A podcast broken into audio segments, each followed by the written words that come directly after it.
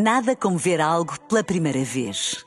Porque às vezes, quando vemos e revemos, esquecemos-nos de como é bom descobrir o que é novo. Agora imagine que viu o mundo sempre como se fosse a primeira vez. Zais. Veja como se fosse a primeira vez. Olá, olá, bem-vindos a mais um episódio de Não Tapo Quentes. A semana já vai a meio ou ainda vai a meio, depende da perspectiva. Hoje é dia dos namorados, mas para dar aquele empurrãozinho até sexta-feira e para a semana passar mais rápido, trago-vos o que novo a Poquente. Não te apoquentes.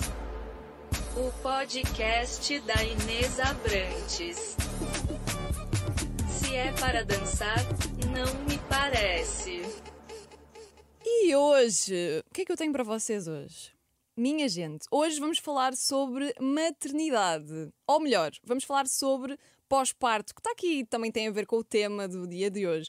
Há muito conteúdo digital disponível sobre este tema, é verdade, mas sendo este um podcast de apoquentos, não podíamos de deixar de falar sobre este, não é? Porque realmente é um tema que apoquenta muitas famílias. Para quem é, ou então se já, já será já será, isto não faz sentido nenhum. Para quem é ou então será mãe de primeira viagem, há muita dúvida em volta deste assunto para hoje e para me ajudar nisto, porque, enfim, não é? Eu ainda não percebo muito sobre o tema, tenho comigo uma profissional da área que se especializou em dar apoio às famílias no pós-parto. Ela é enfermeira na área da obstetrícia e tem um projeto que se chama Mãe de Coração. Tenho comigo hoje Bárbara Vasconcelos. Olá! Gostaste desta introdução? tão linda. Até, até me baralhei aqui, isto, este tema dá, dá conta de mim. Não, tá, é muito longo. Eu disse logo que ia ser muito longo, porque há de certeza imensas dúvidas no que toca a maternidade e pós-parto. Eu acho que por mais é um tema que, por mais que se fale nele, vai sempre haver dúvidas, não é? Quando se passa pelo. Sim, e mesmo estavas a falar em mães de primeira viagem, mas tens muitas mães que não são de primeira viagem que recorrem aos nossos serviços, porque é cada filho é sempre diferente e cada experiência de maternidade, de parto e de pós-parto é muito diferente. E às vezes o segundo parece que estás mais preparada, mas já tens um cá fora, então é tudo meio É tudo, louco. é tudo diferente, é tudo novo, não deixa É. de ser uma, uma experiência nova. Mas eh, lá está, eu estava a dizer há pouco que ainda não passei por este, por este, vá, por esta experiência de vida, não é? Mas acredito que quando passar, e um dia se passar, te vá telefonar imensas vezes. Até lá, quero perceber porque é que tu criaste este teu projeto que se chama Mãe de Coração, antes de começarmos aqui com as dúvidas e com os apoquentos de- dos nossos Hum, ouvintes. surgiu por várias razões. Uh, eu já gostava de obstetrícia há imensos anos, só fui para a área, apesar de ser enfermeira há mais de 10, só fui para a obstetrícia há cerca de 2 dois, anos, mas já vinha lá do passado e da, da minha filha, surgiu esse gosto de era ali que eu queria estar.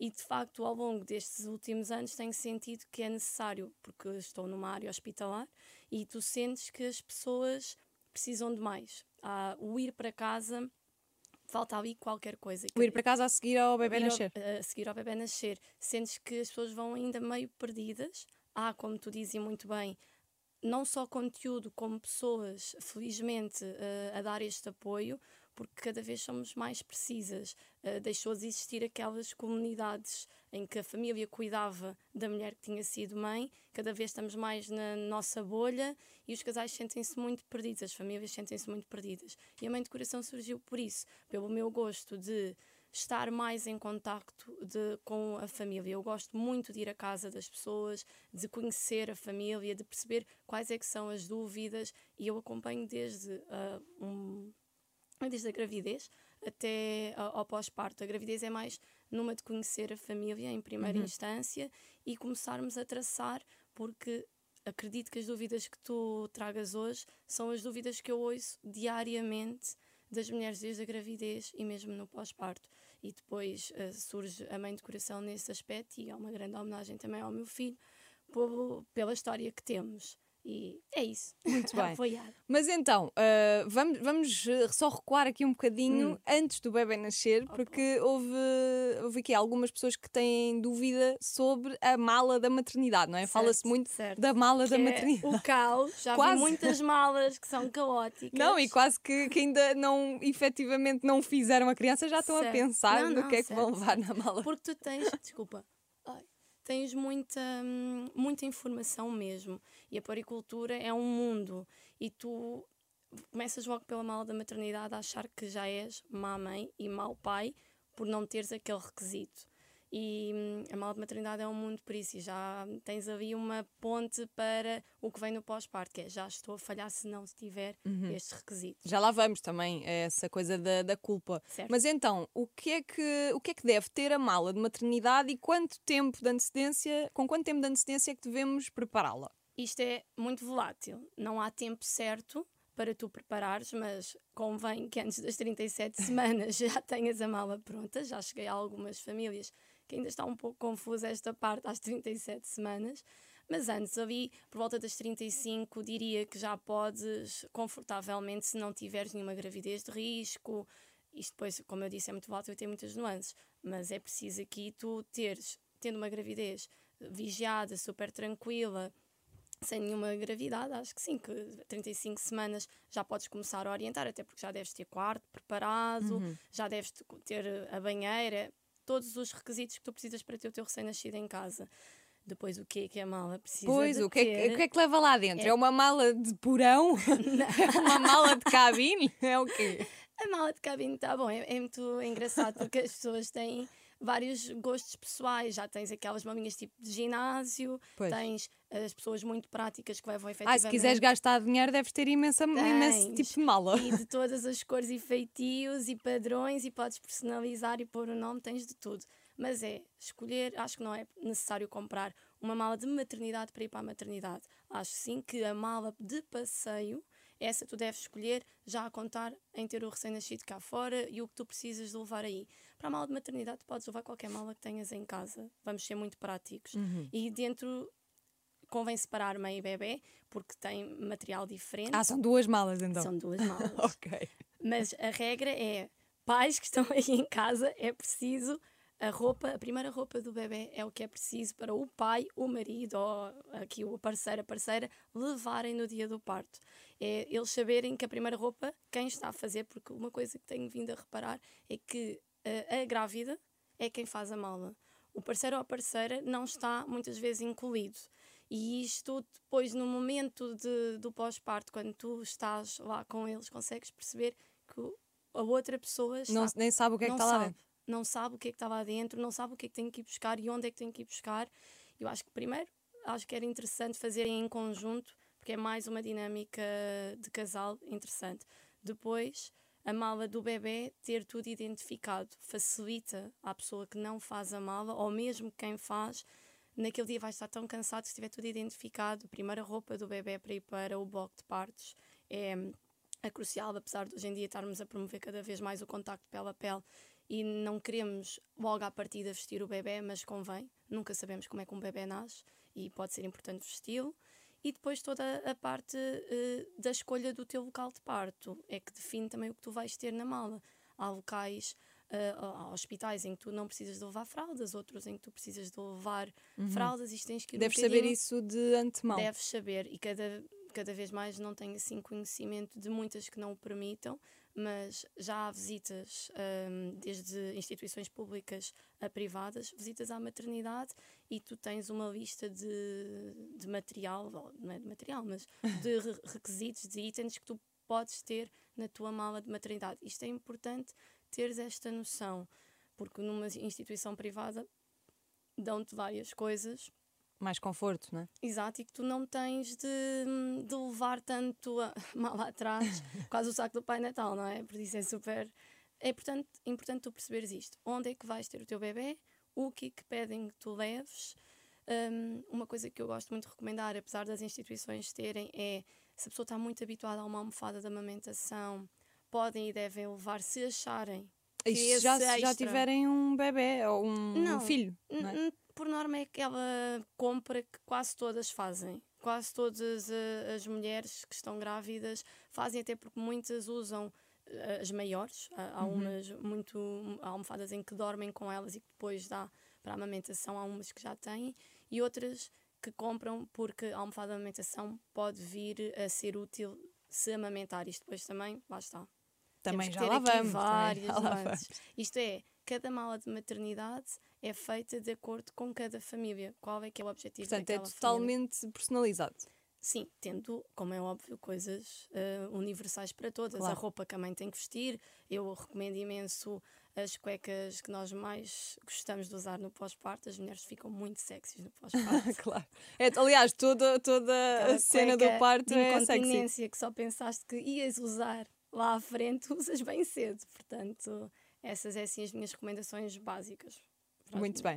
Ainda bem que falaste nisso, porque hum, eu queria passar aqui já para a parte do, do pós-parto e perceber, em termos de cuidados com a mãe, quais é que são os sinais de alarme. Okay. Por exemplo, sei lá, perdas de sangue, diz Certo, eu. certo, sim. Perdas de sangue é hum, dos primeiros ensinos que nós fazemos que a mulher tem de vigiar. Ela vai perder sangue durante o primeiro mês, por isso ela tem que saber que vai diminuir a quantidade, a cor cada vez mais clara, isto é o expectável. Se ela tiver uma perda abundante, que é encher um penso em cerca de 30 minutos, uma hora, isso é um alarme para ela, ou o cheiro, tem um, o cheiro da, da menstruação é sui generis, não é? É característico, uhum. portanto, uhum. da, do pós-parto é característico se tiver um cheiro assim estranho, fétido, hum, ir Médico. à urgência. urgência. Exato. E depois depende do teu tipo de parto, outros sinais de alarme tens de ter com a mulher. Foi uma cesariana, tem uma sutura abdominal, tem que ter eh, conhecimento do que é que tem que avaliar, se ela está exposta, se está tapada com o penso, está está assim vermelho, tem cheira, cheira mal, deita pus. Se tem dor, não é? Também. Se tem dor no vocal, a mesma coisa com o parto vaginal, se tem pontos. Se tiver pontos, acaba por ser muito idêntico, porque não deixam de ser uma sutura, só que num parto vaginal tu tens outras dificuldades que não consegues tão, tanto contornar em que a mulher aí tem que fazer cuidados de higiene uhum. com uma maior regularidade. Porque... Lá está, isto, não se fala muito sobre isto, não é? É uma coisa que eu sinto, que é, imagina, eu, eu agora ia te perguntar, e os cuidados, os sinais de alarme com o bebê? Porque fala-se muito do recém-nascido, o recém-nascido, e esta coisa toda de, yeah, isto é um bocado, é nós estamos a falar aqui disto, uh, parece meio estranho, mas ao mesmo tempo acontece, não é? Sim, e sim. parece que a mãe fica um bocadinho quase mãe, para segundo plano. É, mas muitas vezes eu acho que a partir do momento em que tu estás grávida já és colocada em segundo plano e tu própria já, já és colocas, a mãe. Exatamente, e já tu te colocas em segundo plano. E depois há muitos temas que efetivamente são tabu e que não se falam. E é importante, lá está, como é a minha área e falo disto diariamente, pois. se calhar não tenho tanta percepção do que, é que se fala mais e do que, é que se fala menos para leigos, não é? Para pessoas que estão no seu dia a dia que, claro. oi, hoje fiquei grávida e agora?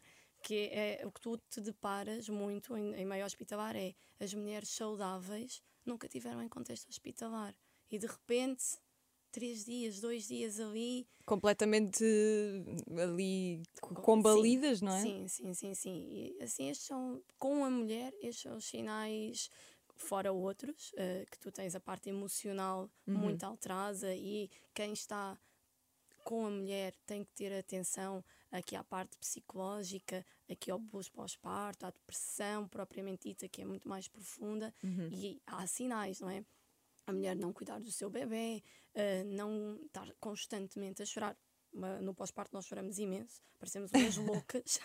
nós também, eu, eu tenho aqui uma parte de, de saúde mental que gostava de explorar pois. contigo, mas, hum, mas então queria voltar aqui à parte dos sinais de alarme com o recém-nascido. Ok. Uh, aí... Coisas que temos de ter em atenção passa muito pelos a quantidade de xixis e cocós, mas não também fazer disto um drama. Uh, já começa a sair aqui muito conhecimento de o bebê não precisa também de fazer 300 xixi por dia, não é? Há aqui uma regra vá, que tu podes fingir um xixi por dia até o sexto dia de vida. E isto tranquiliza um bocadinho mais os pais, porque eles ficam pois. tipo. Oh meu Deus. É isso, é que depois uma não pessoa não tem cocó. métricas, não é? Do género, se, olha, estás-me a dizer isso, um xixi por Não, mas isto é só para tranquilizar. No fundo, serve para tranquilizar, porque o que te passam mais é tem que fazer muitos xixis tu fazes assim tanto xixi? Também não, não é? é uma forma de vigiar a hidratação do teu bebê, facto, avaliar as características da urina do teu bebê, se vem alaranjada, se vem clara, normalíssima igual à tua. É preciso, obviamente, estar com atenção, mas também é preciso baixar aqui um bocadinho hum, a ansiedade destes pais. São, to- toda a gente está super pronta para ser pai. Só precisa é de ligar o modo instinto, que está muito desligado na nossa sociedade. Mas isto também há imensos cursos, não é? De, de- de pré-parto e de Todo um e de tudo. É um drama, não são assim tão necessários. são é bom fazer. Eu acho que é sempre bom fazer e eu sou muito, muito apologista cada vez mais de que não tens, se calhar, tempo para isto, atenção, dos, dos, da preparação para o parto individual. O que é que isto significa? Tu, Inês, agora estás grávida e poderias ir para. Não estou, não estou.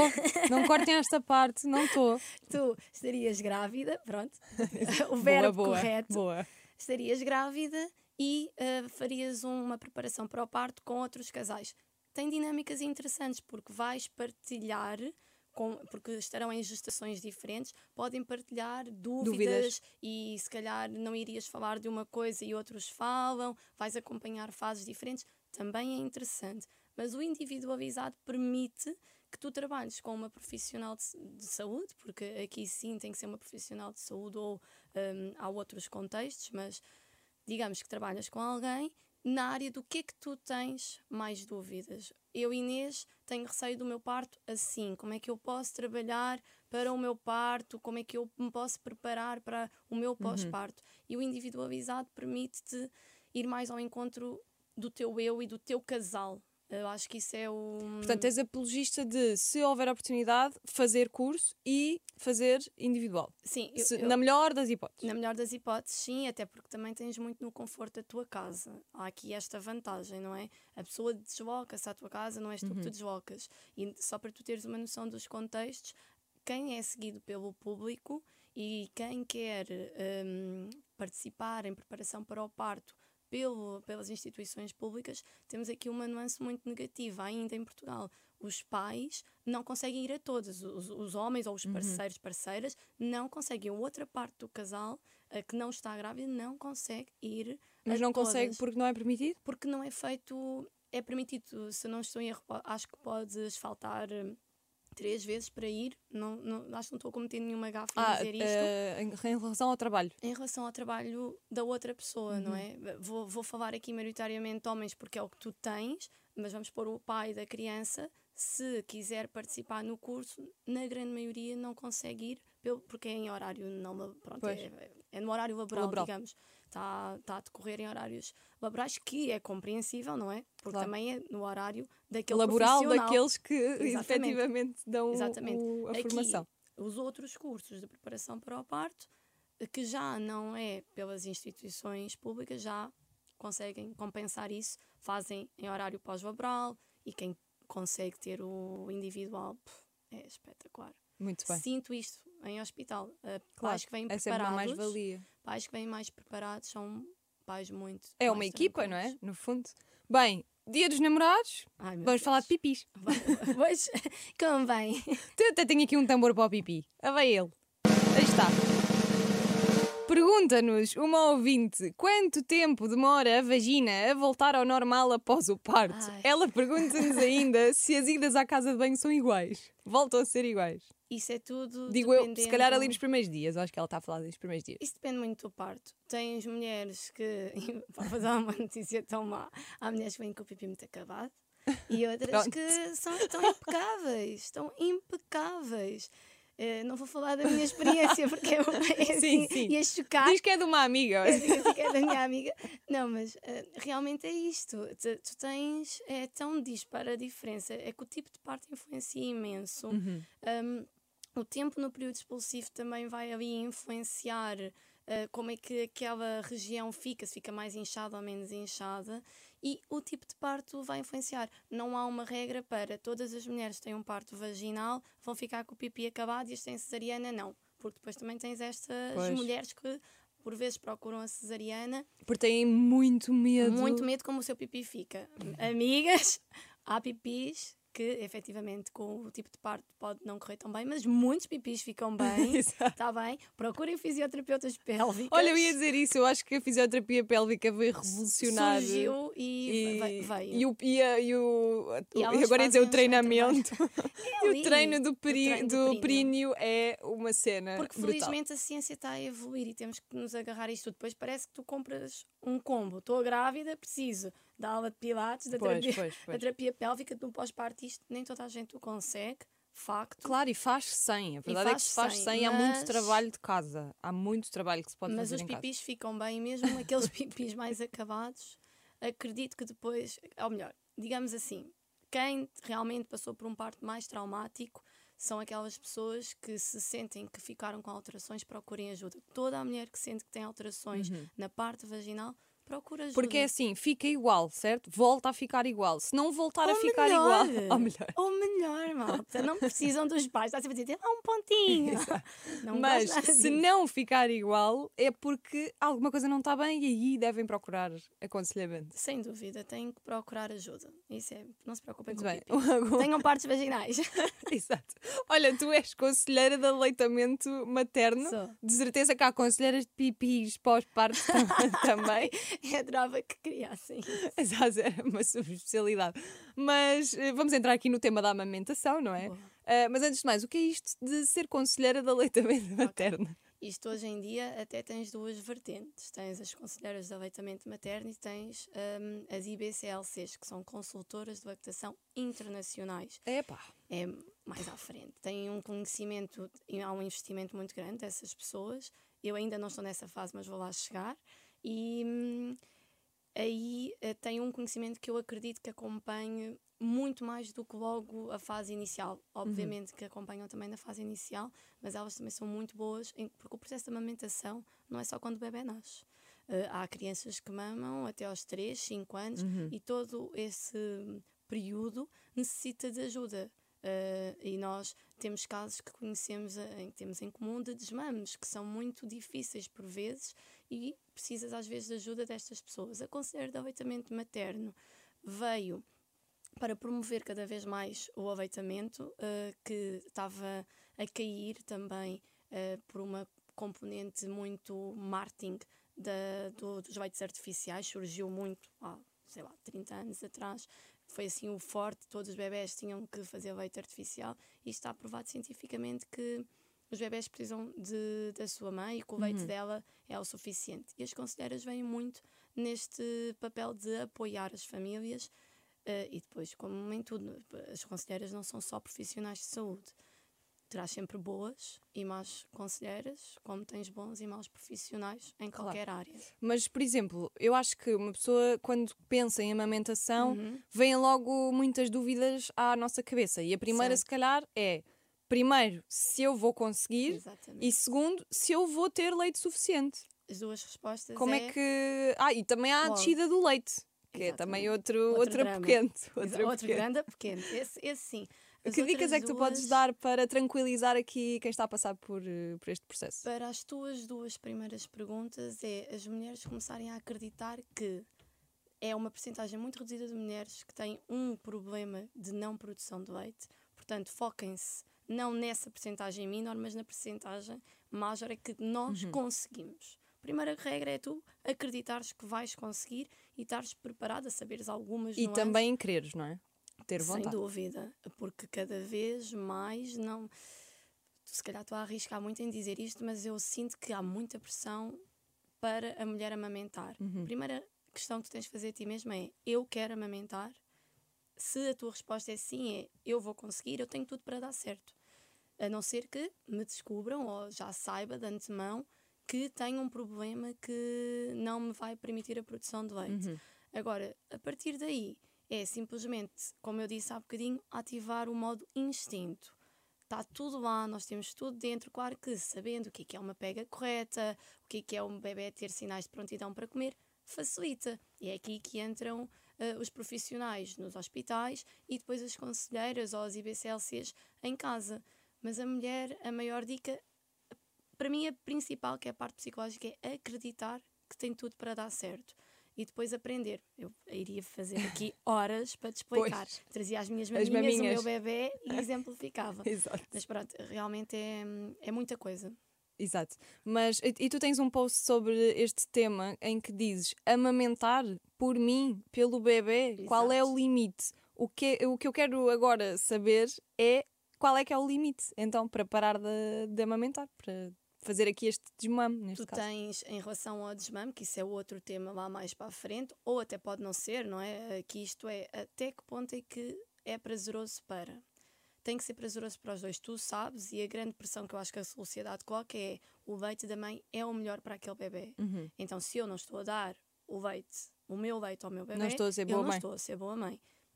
São condicionantes. Nós temos que aceitar que nem todas as mulheres, primeiro, não procuram ajuda e se calhar aí faria diferença. Nem todas as mulheres gostam, nem todas as mulheres querem.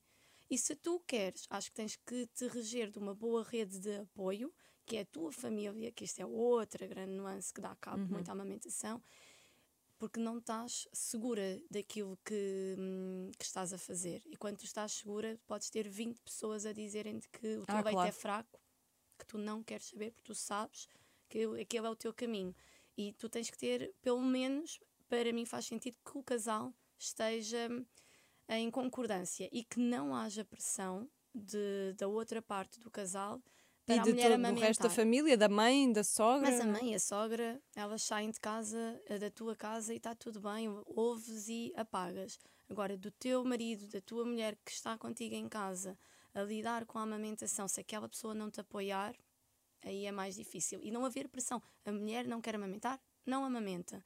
E eu sou super a favor da amamentação, ajudo e irei sempre ajudar. Mas também temos que tranquilizar as que não gostam, as que não querem. Porque depois também vais apanhar condicionantes do bebê eh, que tornam a amamentação muito difícil e já cheguei a várias famílias em que a mulher diz o problema é meu, é da minha mama. E eu olho, eu faço a avaliação e digo zero, vamos avaliar o bebê. E quando vamos avaliar o bebê, conseguimos detectar várias coisas que não estão bem Uhum. e vais à próxima consulta de amamentação desta família. Ou às vezes nem precisas, basta só as ahm, o- a troca de mensagens que nós fazemos. Bárbara, olha, ficou Resolvi. melhor. Tô... Às vezes não, não resolves a 100% porque há treino, mas conseguem detectar e conseguem, só o facto de tirares o chip daquelas mulheres que a mama delas não presta, já mudaste ali tudo.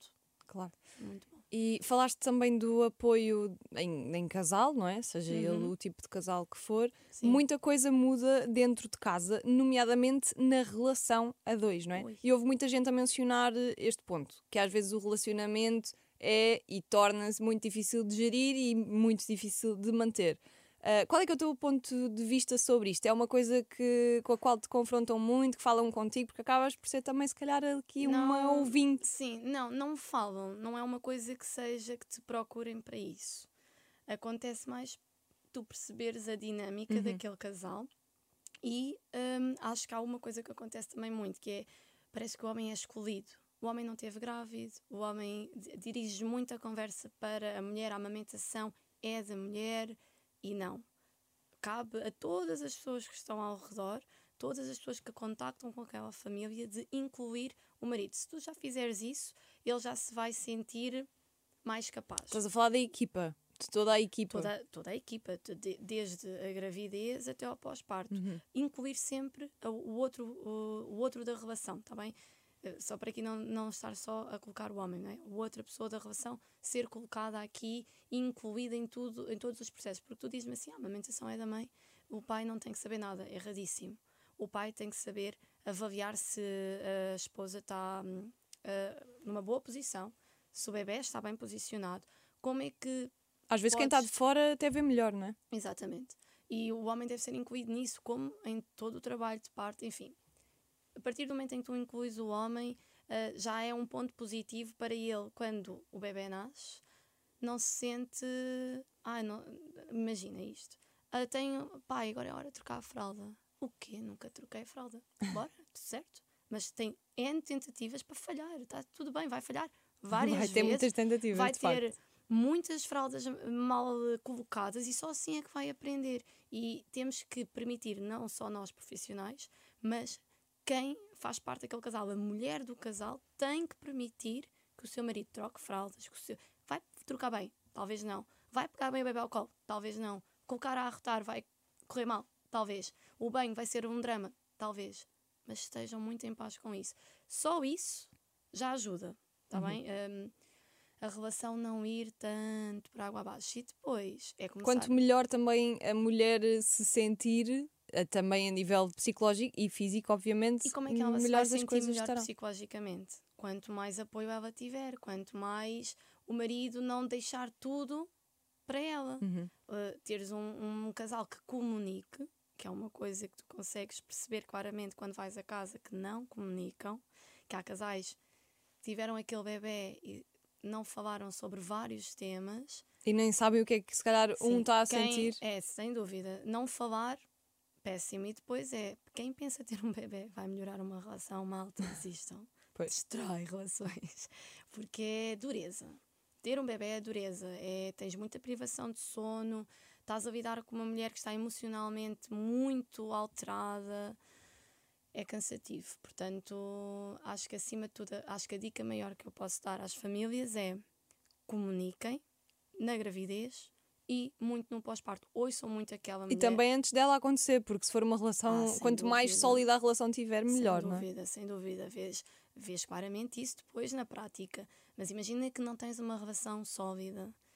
Quando estás grávida, falem, discutam. Pronto, se decidiram ser pais, agora, independentemente do caminho que isto tenha para a frente, vamos levar este processo de tranquilidade, porque uma mãe que não, não esteja tranquila e um casal que não comunique, não sei quanto tempo depois a relação também dura, não é? Claro, porque depois é tudo junto, é tudo a mulher volta ao trabalho, e, e às vezes com seis meses, tu... seis meses é. não é nada, não é? Não, não, seis não. meses é muito pouco. É Mas deixa-me então resgatar este Sim. tema da saúde mental, porque ele foi mesmo muito, muito, muito mencionado e eu tenho de dividir isto até em vários pontos. Uhum. Uh, vamos comentar cada um deles e tu podes também dar dicas uh, okay. para vá, cada pessoa tentar conviver um bocadinho melhor com cada um destes pontos. Bom. O primeiro é, isto foi, foi escrito claramente assim: o mundo tem vontade em ver, em ver o bebê, mas a mãe tem vontade zero de ver ninguém. Exato. Como lidar? O bebê ser a prioridade e ninguém perguntar Exato. pela mãe.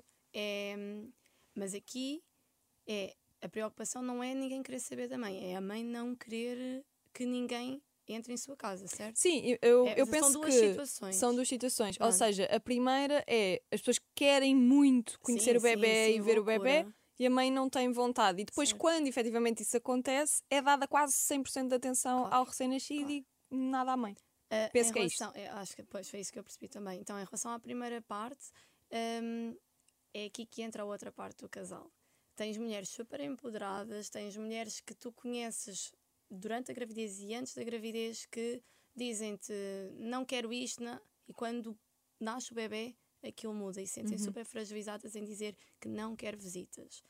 Passa muito por, um, isto não é sobrecarregar ninguém, mas se a mulher não se sentir capaz, é a outra parte dizer à família: hoje é dia não. Ninguém vem, desculpem, tínhamos marcado uma visita cá em casa para vocês conhecer o bebê, não vai dar. E quem não gosta, paciência. Não claro. há. É que há que respeitar, porque passar. E depois é casais que querem muito. Não, não querem muito agradar. Não são eles que querem que as pessoas uh, passem lá em sua casa, mas que querem muito agradar a família e que permitem depois e, e causa que, mais frustração. que te deixem esse feedback que quem já foi mãe, se isto não acontece, é vá, vão cinco pessoas da tua família no teu pós-parto, logo nos primeiros dias da tua casa. O teu final de dia com esse bebê, em que ele teve em cinco colos diferentes, em muito movimento, vai ser caótico e tu vais dizer assim, amanhã nem pensar. Pois. E é isso que as pessoas têm que se focar, que é se a mãe ou se o pai disserem que não querem, é não querem, é não há visitas para esse bebê. É legítimo não querer, porque estás numa fase de adaptação. Querem conhecer Covid trouxe a melhor coisa do mundo. Muitas videochamadas. Não é a mesma coisa. Não. Mas vais ajudar. Se fores lá à minha casa, eu estiver no meu pós-parto e fores-me levar comida, és bem-vinda. For... Depende do mood, não é? Também lá está, depende daquilo que te apetecer. E depende daquele, do que é que aquele casal precisa. Uhum. Tu vais ser útil como visita, fantástico. Visitas de sala, Não, e, as e os casais têm que, têm que conseguir tentar arranjar estratégias para dizer que não. E é as pessoas têm que legítimo. perceber. E as, E as visitas têm que perceber. Vai, vai ficar em paz. E esta coisa de o bebê ser a prioridade e a mãe ficar para segundo plano. A questão que tu também podes colocar é quantas mães é que se colocam em segundo plano? Elas já passam essa imagem. Por, eh, todo o, redor vai se focar na novidade. E a mulher que está mais down é lembrar-se disto. Pá, ainda bem que se preocupam com o meu bebê. Eh, vão- Preocuparam-se contigo de certeza na gravidez. Ainda bem que se preocupam com o meu bebê. Não nos focarmos na parte negativa do ai, agora eu não existo. Cria tu também momentos em que tu próprias val- próprio te valorizas. De certeza que uma mãe que sente isso também é uma mãe que não se valoriza. E isto muda aí. É mudar aqui também o mindset, não é? Sim, sim, no o fundo. teu interior, o Exato, teu o de, de teu. mulher. Exatamente. Houve muita gente também a dizer, ah, so- a falar sobre a opinião dos outros sobre a tua forma de maternar. Uh. é porque às vezes isto é um bocado tenso, não é? Muito Porque, tenso. ok, da ninguém pediu a vida. opinião, certo, mas, Exato. mas isto é como os comentários negativos nas redes sociais. Ninguém pediu a opinião. Mas, Mas o que é fica facto lá. é que tu vais ler e se calhar aquilo te- deixa-te a pensar: pá, será que eu tipo, Exatamente. não devia ter usado isto, ou não devia, não devia ter dito isto, ah, ou não devia ter feito isto, neste Sem caso da dúvida, maternidade? Sem dúvida. E tu pa- passa-te não muito, se calhar, nesta fase do início, questionam-te mais a parte da amamentação. Eu acho que aí é o, o foco de- das avós, como tu estavas a dizer, das pessoas externas. Está a chorar, tem fome. eh, É muito por aí, mas o que tu estás a referenciar do- da maneira de seres mãe e pai, que vai ser questionada, eu acho que até será lá mais para a frente. Às vezes, a partir do primeiro ano, segundo ano de vida, terceiro ano, em que começam a aparecer birras e tens Uhum. miúdos a fazer birras no supermercado, atira o primeiro, né? a, a- primeira pedra, atira o primeiro, a primeira pedra que diga assim: ah, não, quando forem os meus filhos, se aquele fosse meu filho, há um par de chapados. É, é difícil eh, de tu lidares com a opinião dos outros. Vai sempre, até nem, nem precisas de uma opinião. Às vezes basta comparar-se com as tuas amigas. Uhum, Ai, pois. filho da minha amiga é assim assado, ele já faz isto e o meu não faz. Acho que é preciso muito desenvolvimento pessoal para ficar segura, porque desde que tu e a tua, o teu companheiro, a tua companheira tenham tomado uma decisão responsável e hum, conversada, estás sempre segura da, da decisão. Eu tomei a decisão de Uhum. não querer bater nos meus filhos. E tu és apologista de que uma boa palmada faz bem. Eu vou ter que saber lidar com isto e saber-te argumentar, porque, porque eu estou em paz. Eu tenho resultados positivos com os meus filhos e, e tu tens resultados positivos com as tuas palmadas, o que seja. Temos que também saber lidar com, com os outros e estar seguros. Quando estás inseguro, a opinião dos outros vai na- nas redes sociais. Acredito que seja muito por aí também. Claro. Quando tens um feedback negativo, estás mais insegura, vais valorizar mais aquele comentário negativo. Agora, se vão criticar um trabalho teu e tu estás segura de que aquilo foi bom e Claro, tens que- e comentários da- do teu desempenho. e, e- e tens uma porcentagem maior de comentários positivos, vais ligar àquele que se calhar queria ser como. E aí na mãe passa muito por isso. São pessoas que são mães, que te estão a dar essa opinião. Já passaram e ainda por que isso. sejam, não é? Não E é mais válido do que a tua. De todo. Mas às vezes também tens muitas opiniões de pessoas que não foram mães ou que foram mães numa década Uhum. totalmente diferente. Claro. Próximo tópico: privação de sono, dicas de rotinas, alguma coisa que possas eh, dizer para acalmar aqui Sim. as nossas menos- mães sonolentas. No início, sim. No início, as pessoas estão muito. eh, Sei lá, vives uma vida inteira habituada a dia e noite. pois. E de repente, hum, mesmo quem faça turnos e que esteja habituado, há sempre isto do dia e da noite. E quando vem um bebê, a primeira coisa que tu tens que perceber é: são 24 horas, aproveita para dormir mais durante o dia para estares mais disponível durante a noite para o teu bebê. Há aquela chamada hora da bruxa que é ao final do dia. Tens também aqui uma razão hum, científica explicada para bebés que são amamentados, eh, têm uma maior produção de leite à noite. Então, eles vão acordar mais para mamar. Então, descansa mais durante o dia para tu combateres a privação de sono, mais lá para a frente ou durante, depois do primeiro mês, se calhar podes até tentar criar algumas rotinas, perceber o que é que o banho faz ao meu bebê. Uhum. Ativa ou deixa mais Mais sonolento, cansado. não é? Então, se calhar aí hum, jogar com estas situações para colocares na rotina do teu bebê. Se ele fica mais sonolento, então se calhar o banho ao final do dia é vantajoso, vai mamar, ou dependendo de como é que ele fica, se ele fica muito QO, se calhar até tem que mamar antes. Perceberes aqui as dinâmicas e os pais perceberem que têm que dormir quando os bebés uh, também descansam. Pois. Tens muitos casais que guardam o sono para a noite. Então aí está tudo estragado. É. E mesmo quando dormes, não é aquele sono profundo, estás não, sempre não, com não. O, o, alerta. Há, é? uma parte do casal que está sempre alerta, há outra pois. parte do casal que, que está uh, a babar-se completamente e não acorda para nada. Temos mais um tópico: voltar aos treinos e voltar ao corpo que tinha antes da gravidez. Dramas. Dramas. Isso Exato. lá está.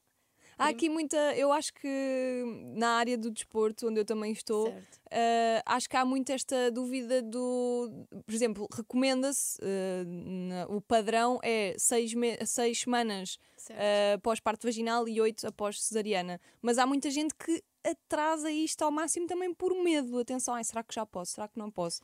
Mas Ai, é, que ainda estou a amamentar e depois não, o ácido lático. E há todo um conjunto de mitos certo. aqui à volta. Eu acho que é, é, é, muito por aí. A partir do momento em que tu tens, até porque todos os profissionais da área do desporto, o que eles te pedem é sempre um. A luz verde do médico. A luz verde do médico, exatamente. A partir do momento em que tens isso, se nunca fizeste desporto, não é agora que se calhar vais fazer imensa coisa uh, e que vais isto, atenção, não estou a dizer que não voltem. Uhum. Estou a dizer é que não, não estejam à espera de ir eh, fazer uma coisa que não têm prazer. Claro. Isto é como eu costumo dizer: o parto é a prova, é a competição. E Exato. há toda uma preparação antes, antes que é muito necessária e facilita e imenso o trabalho. Tal e qual, concordo. Facilita imenso. Concordo 100% com isso. Há muito para trás e imagina, ok, não fizeste nada e realmente há, part, há partes, não, há gravidezes que alteram muito o teu corpo e que tu não ficas satisfeita se calhar não é fixe para mim tu ires te colocar uh, num, num ginásio sem conhecimento nenhum. Uhum. Se tiveres possibilidade, procura quem tenha conhecimento na área que te possa ajudar. Há pessoas que detestam o ginásio e que não é para eles. Procurem. Pois, e já estão tão, já estão já tão sensíveis tão... que depois vais meter uma atividade não prazerosa e ainda vai ser pior. Procurem é? atividades que lhes permitam uh, ter prazer a fazer. Uhum. Quem gosta de dançar, que vá dançar. Quem gosta de dar caminhadas, que, que o faça, que comece por algum lado. Até pode levar o bebê. Exatamente. E, e tantos treinos em casa que tu podes incluir o bebê, cada vez uhum. mais se fala disto. Mas tem que fazer sentido para aquela pessoa. Agora, é preciso dar tempo e são muito poucas as mulheres que ficam quase sem barriga, mas fica sempre aquela barriga residual de, do pós-parto e assim meio flácida também, esquisita, até tens a questão da diástase e tudo uhum. mais. Deem tempo, porque isto é uma pressão constante. Claro. Desde o momento, eu acho que nós mulheres sofremos muito isto, não é? Uma pressão a toda a hora. Exato. E então no pós-parto tens que hum, estar sempre bem. E, e, eu admiro muito as mulheres que, que trabalham com a sua imagem. Acho que são as mulheres que sofrem mais, porque se fizerem, se começarem logo a treinar, são criticadas. Se ficarem gordas, são criticadas. Portanto, acho que é preciso um bocadinho nos unirmos É isso, mais. é estarmos o máximo em harmonia possível connosco para Sem conseguirmos dúvida. lidar com isto. Vamos ao último tópico, que é Baby Blues. Eu, tive, eu nunca tinha ouvido falar nisto. Fui ver, juro, quando me deixaram isto na caixinha dos apequenos, eu, Baby Blues, lá fui eu, ao Dr. Google, não é? O que é que é. Baby Blues? Mas vamos, vamos então, baby blues e depressão pós-parto. Sim, são situações hum, ligeiramente diferentes, não é? Uhum. O baby blues, tu tens ali numa fase inicial em que depois também tens os tais sentimentos de tristeza, mas quando isso progride para uh, constantemente verbalizares que não, não estás bem, nem não estás bem, que não queres prestar cuidados ao teu bebê, estás sempre muito triste, uhum. não consegues ver nada positivo nada no que aconteceu. positivo no que aconteceu. E as duas precisam de apoio.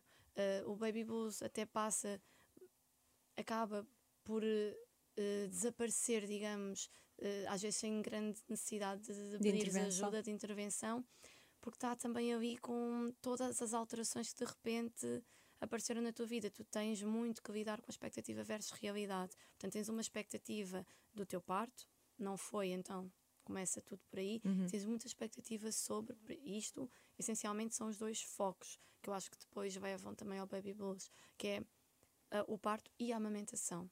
Estavas com uma expectativa aqui. E depois o cansaço e tudo junto, nada Exato. ajuda, não é? Depois isso tudo deixa-te entristecida. Mas se desenvolver para algo mais profundo, eh, como eu disse há bocado, é importante o outro lado do casal estar atento aos sinais e saber, como tu agora foste procurar o que é, saber o que é para estar alerta e poder ajudar eh, a outra pessoa a procurar ajuda. Claro. E aceitar que é normal que possa acontecer. Sem dúvida, sem dúvida, é muito comum. Muito bem. Olha, antes de fecharmos, queria perguntar-te o que é que te apoquenta sobre este tema ou no mundo em geral, que é sempre a pergunta que eu deixo ao nosso convidado. O que é que me apoquenta neste. Vou, vou falar mais deste Uhum. tema. Apoquenta-me muito algumas coisas que nós falámos aqui, que é a pressão que nós continuamos a colocar à mulher. Apoquenta-me imenso continuar a chegar a casa das pessoas e aquela autoconfiança estar nas lonas eh, por aquilo que os outros influenciaram. Eh, o facto das pessoas se compararem com as amigas, que é normal tu comparar-se e está tudo bem, mas apoquenta mesmo muito a pressão que tu sentes como mulher em toda a fase da gravidez e do pós-parto e não conseguires procurar ajuda. Ahm, porque acho que também as pessoas às vezes têm medo de procurar ajuda para a claro, amamentação. é porque é mostrar, se calhar, vulnerabilidade. Fragilidade, exatamente. Tu sentes que quando és mãe tens que ter o superpoder de ser mãe. Exato. E Ser mãe, de ser mulher, de ser bonita, estar bem vestida, com boa cara e tudo, sorrir tudo. ainda. E, e chegar toda a gente à tua casa e tu servires a comida. Já tens um superpoder que és mulher e ganhaste outro de ser mãe, mas não precisas de todas as outras coisas que estão acarretadas a isto, porque tens um, um marido, tens um- uma pessoa contigo, apoiem-se na família. E tens profissionais como tu E que também profissionais como ajudam. eu, Como é que te podem encontrar? através do meu Instagram, Mamãe de Coração, essencialmente por aí, e depois, muito pelo boca a boca, na verdade, tem Claro. sido. Mas tens um e-mail, não é? Mãe de coração? Tenho mamãe de coração.gmail.com. Muito bem. Mas Portanto, tenho tudo nas minhas redes sociais e o Exatamente. meu contacto profissional também está lá. E também vais deixando muitas dicas para quem Sim, está a passar tento, por esta fase. Tento não ir ao encontro daquilo que tu disseste muito no início, que é uma dificuldade. É não colocar também excesso de formação, que já existe muita Claro. informação sobre o tema. Tento falar de situações mais Gerais. tabu. Mais tabu. Mais bom. mais Pipis. pipis, amamentação, eu acho por aí. Muito bem, olha, obrigada mais uma vez por eu. ter estado aqui connosco. Feliz dia de São Valentim para Feliz dia dos ti. namorados. Exato, Ao e meu das- namorado da-. Exato, das namoradas e de todos. Nós vamos embora, é verdade. Para a semana voltamos com um novo apoquento. A vocês, só vos posso dizer: olhem, não se apoquentem. Beijinhos. Não te apoquentes.